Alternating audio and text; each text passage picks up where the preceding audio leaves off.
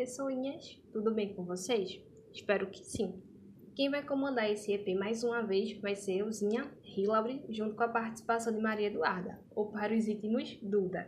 Oi, pessoal! Esse podcast foi produzido por alunos do curso de Psicologia da Uninassal Campo Graças, para a disciplina de Desenvolvimento Humano e sobre a orientação do professor Gleidson Rocha. Depois de algum tempinho, estamos de volta trazendo atualizações sobre o desenvolvimento humano.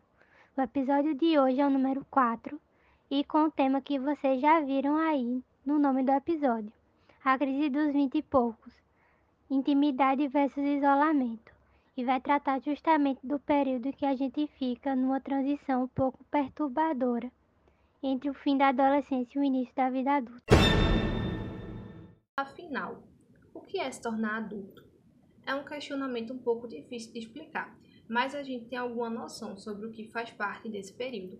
Segundo o livro Desenvolvimento Humano de Papali Feldman, existem três critérios que as pessoas usam para definir o que é ser adulto. Entre eles temos aceitar a responsabilidade por si mesmo, o que eu prefiro chamar de você que luta para resolver seus problemas, brincadeiras à parte. Tomar decisões independentes e tornar-se financeiramente independente. Dá vontade, né, minha filha? E também é possível ter a noção de um senso maior de responsabilidade. No entanto, acredito que é algo um pouco questionável, porque tenho certeza que você conhece alguém que é o típico essa pessoa não vai crescer nunca. O tempo de amadurecimento é um pouco relativo, pois cada pessoa tem o seu tempo e vários fatores influenciam na ocorrência desse marco, desde fatores sociais, culturais ou até por conta da própria dinâmica familiar. Sabe aqueles pais que não querem que o filho cresça e assuma suas responsabilidades? Então, é um desses exemplos, e isso é altamente prejudicial para o desenvolvimento da pessoa. Depois dessa introdução sobre alguns fatos desse período, hoje o nosso enfoque vai ser por meio do olhar da psicologia em cima de um reality que esses tempos foi bem discutido nas redes sociais, o chamado casamento às cegas.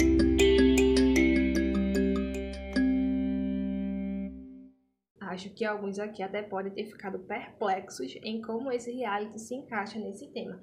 Mas calma que a gente explica tudo direitinho para vocês. Acalma o coração e relaxa aí. Então, vamos de um breve resuminho sobre o que é esse reality. Bem, o objetivo desse reality é saber se um amor às cegas dá casamento. Como assim? É um experimento bem interessante até. De início, as pessoas têm encontros em cabines separadas, sem se ver, sem nada. Apenas existe, no momento da conversa, a conexão genuína e os interesses em comum no decorrer da conversa. É claramente o se a química bater, eu quero você para minha vida. Você deve estar se perguntando, ué, e por que essas pessoas aceitaram participar de algo assim? A resposta é simples e um pouco triste também, não tá fácil para ninguém, meus amores. São corações já partidos e decepcionados de experiências anteriores, cansados de se entregarem para pessoas erradas e de sempre quebrar a cara, querendo algo mais sério, intenso e com a projeção de uma construção de um futuro a dois. Não vou falar mais nada para não dar spoiler. Qualquer coisa tem tudo no Twitter. Agora você deve estar se perguntando o que isso tem a ver com o assunto. A seguir, vamos revelar esse mistériozinho para desatar esse nó que fez aí na sua cabeça.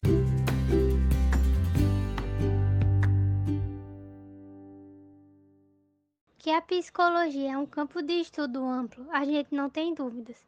Quem pensa num serzinho complicado que é o tal do ser humano, viu? Dentro de todas as teorias da psicologia, a gente hoje veio trazer a teoria do psicanalista Eric Erikson, que fala sobre o desenvolvimento psicossocial do ser humano. Mas do que se trata essa teoria?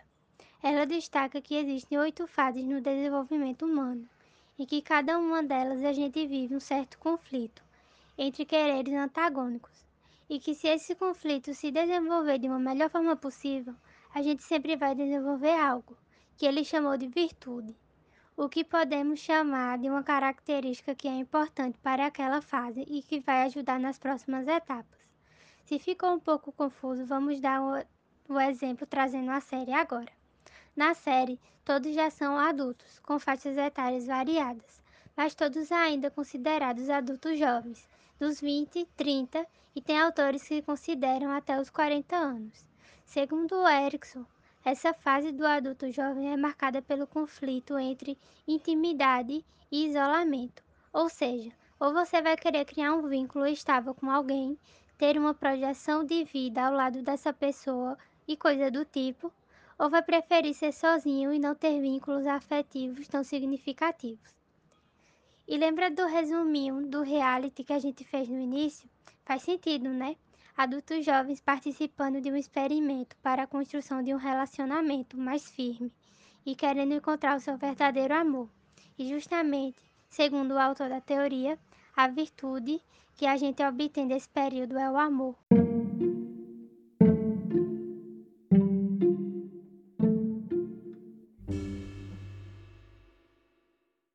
Mente de vocês agora deve estar só aquele meme do Vector com Ah é? Tô brincando, tá? O principal questionamento desse período é: deverei partilhar a vida com alguém ou deverei viver sozinho? Quando escolhemos a intimidade, é por conta da capacidade de amar e se entregar, de querer algo enriquecedor. Quando vamos para o isolamento, possuímos dificuldades em se relacionar e temos tendência a ter relações inautênticas, efêmeras, problemáticas e instáveis. Espero não ter tocado na ferida de ninguém falando essas coisas. Porém, em alguns momentos, a verdade pode até ser dolorida, mas abre caminhos que a gente nem imaginava. Qualquer coisa, vamos de terapia, tá, crianças? Vamos cuidar da nossa saúde mental, porque sem ela a gente não vai para canto nenhum.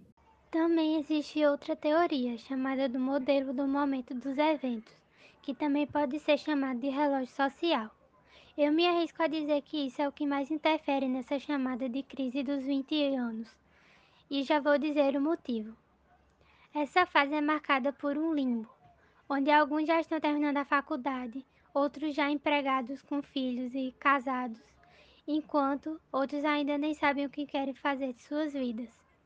São pressões para todos os lados e muitas expectativas que são criadas nesse período, até por nós mesmos. Temos vários planos e sonhos quando deixamos de ser aquele adolescente para ser o adulto ideal.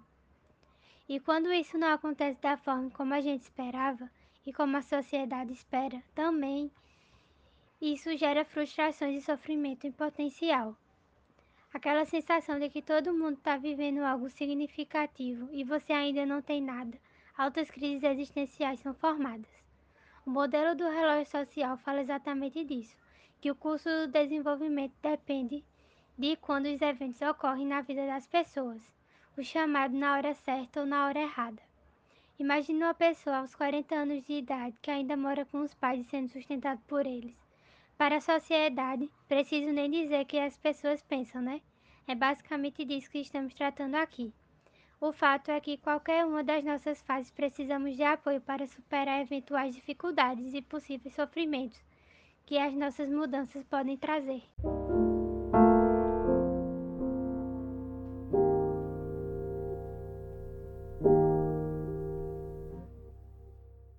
A gente vive atualmente numa sociedade onde se tem pressa em ser adulto, onde se pula muitas etapas e isso está sendo altamente prejudicial, gerando angústias e ansiedades. Saber que cada um tem seu tempo é primordial e que sim, também é necessário de um esforço por nós mesmos para que alcancemos nossos objetivos. No entanto, isso não significa que a caminhada precisa ser solitária. Se cerque de boas companhias, sejam amigos, familiares, amores, seu cachorro, gato, enfim, e fazer feliz. Busque encontrar algo que faça sentido para a sua vida, que você se sinta realizado e que seja significativo e que tenha um pedaço da sua personalidade ali. Vivemos muito sobre uma ótica de e o que os outros vão pensar. E acabamos por fazer escolhas que muitas vezes, depois de algum tempo, percebemos que aquilo não era um desejo nosso, mas fruto de algo externo que fez acreditar que aquilo era o melhor para nós. A ânsia para crescer e se firmar nas mais variadas áreas da vida é algo inerente e ninguém passa batido de umas crises refletindo o que vai ser da minha vida. Mas a pressa e a anulação de seus desejos em detrimento dos desejos e pensamentos das outras pessoas não é a melhor opção. Mais uma vez, cerque-se de boas companhias, tenha uma boa rede de apoio e alguns hobbies também. Isso ajuda a saúde mental a estar em dia ou a tentar, pelo menos. No mais, quando tudo estiver perturbado e sem rumo, desacelere, tire um tempo para si, se autoconheça e isso vai fazer toda a diferença. Ama sua vida, sinta-se acolhido e até a próxima. E com o próximo episódio falando sobre a crise da meia-idade.